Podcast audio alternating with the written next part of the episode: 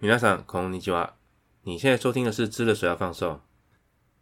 今天我们来说任天堂号称最强法务的故事和这个传说的由来。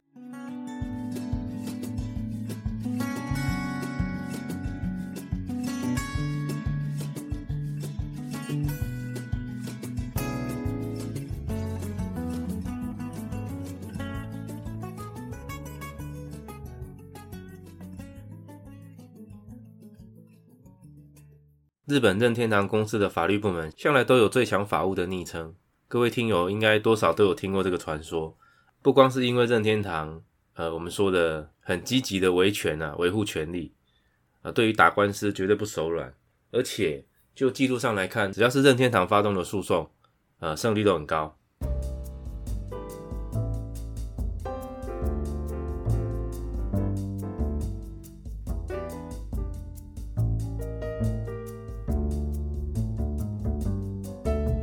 号称最强法务传说，它的诞生事情可以追溯到三十多年前任天堂的一款游戏《街头的大型主机》，游戏名称叫做 Donkey Kong。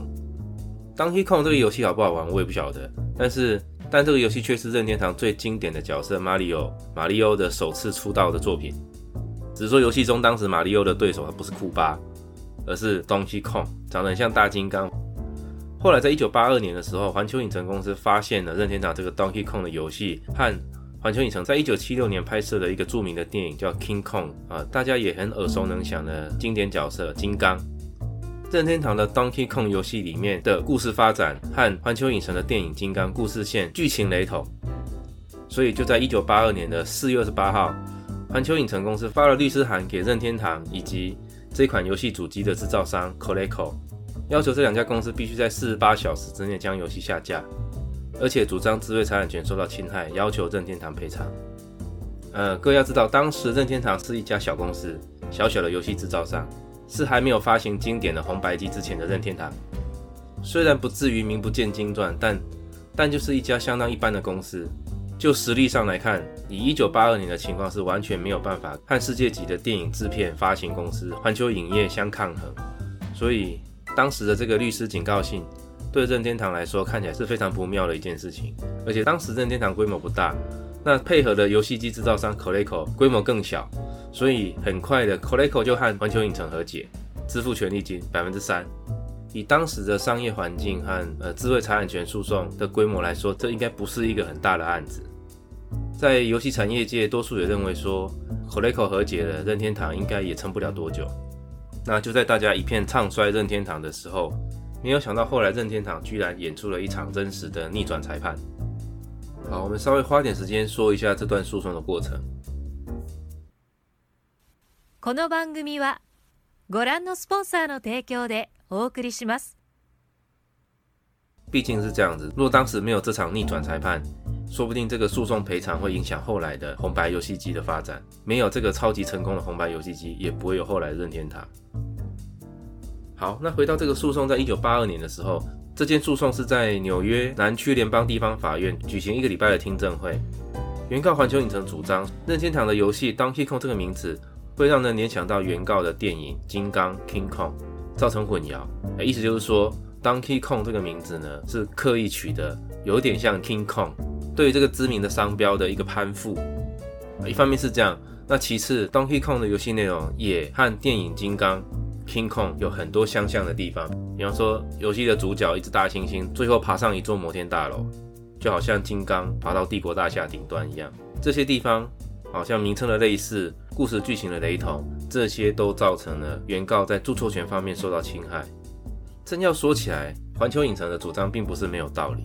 你什么名字不取，你取 Donkey Kong 这个名字，那一样是大猩猩的角色，多少有在暗示或致敬这部电影的效果。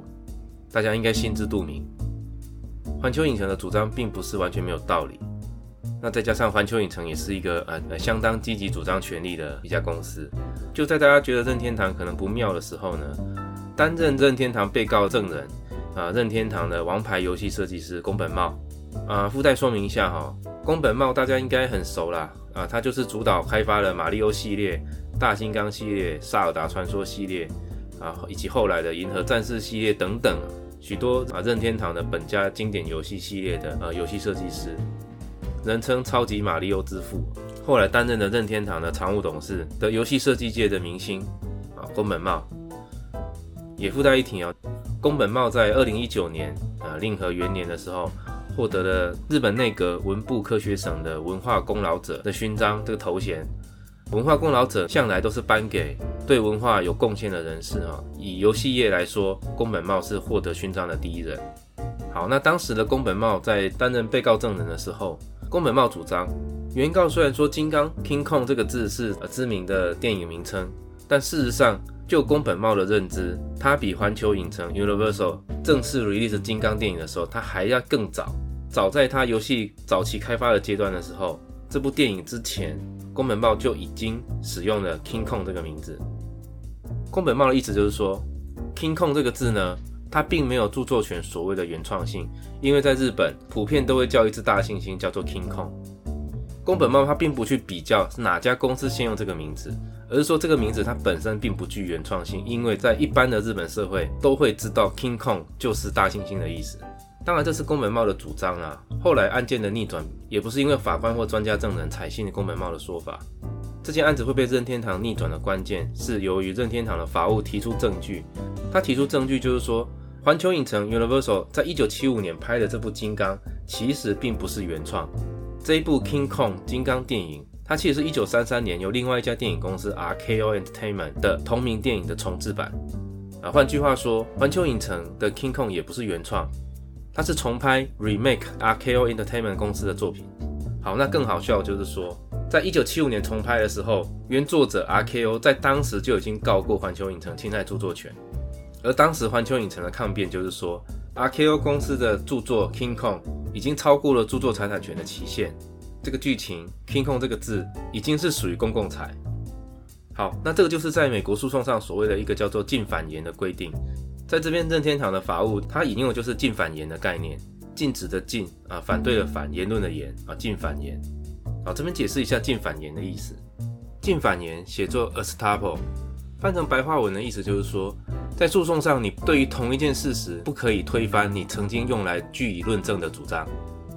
就像以这个例子来说，你环球影城，你曾经在 RKO 告你 King Kong 这个字侵权的时候。你当时的主张是 King Kong 的故事跟名称已经超过著作权期间而成为公共财。你的主张是它是一个公共财，那你现在反过头来主张任天堂侵权侵害你的著作权，它变得不是公共财，而是你的权利，这就是违反禁反言的规定。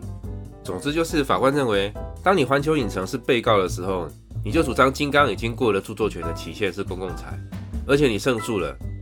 反过头来，你的作品大卖，现在却主张别人侵害了你的著作权，有这种道理吗？所以法官同意任天堂法务的答辩的理由，认为基于 RKO 的案子，环球影城根本就没有主张他人侵害著作权的权利的基础。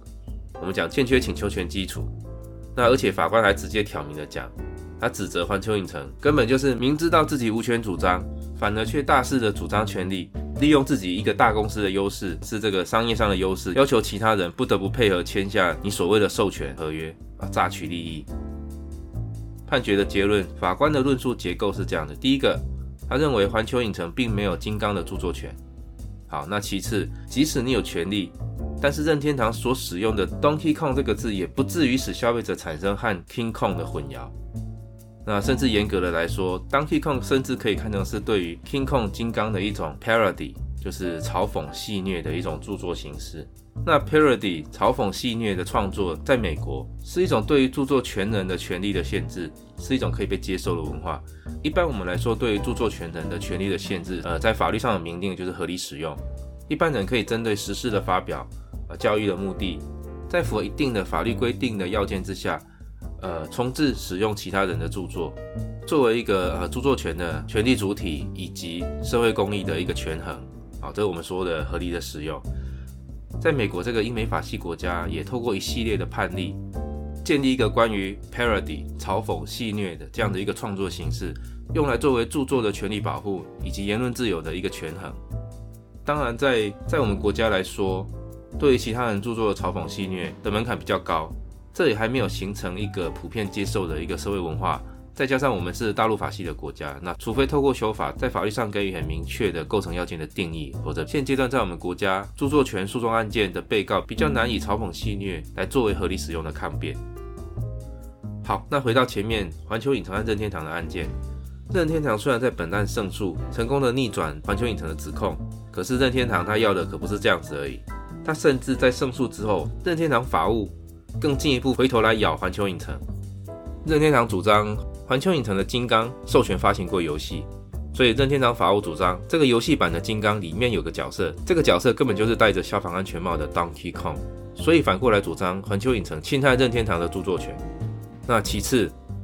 除了主张侵权行为损害赔偿之外，他还针对上一个诉讼的胜诉，他主张环球影城先前的诉讼就是基于恶意的不实指控、不当提告，提起反诉，针对这个不当提告也反过头来要求损害赔偿。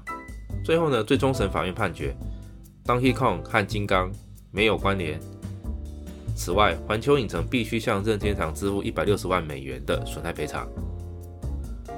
好，这一件诉讼是。任天堂法务在当时算是以小虾米对抗大鲸鱼的一个这样子华丽的逆转裁判，不单只是让当时相对弱势的任天堂打倒了巨人环球影城，而且当时的诉讼担当林肯律师也因此受到任天堂的重用，在同一年就邀请他加入成为任天堂美国公司的副社长。林肯律师也在一九九四年成为美国任天堂的会长。这段时间就由林肯律师负责美国任天堂游戏业务期间所有的法律诉讼。他特别强调以法律的手段大力打击其他可能侵害任天堂著作权的所有的其他业者。他也很成功的处理反击所有针对任天堂的诉讼。所谓任天堂的最强兵器，法务部门就是这样子诞生。前面提到了任天堂和环球影城的这个案子，就可以说是任天堂最强法务的传说的起点。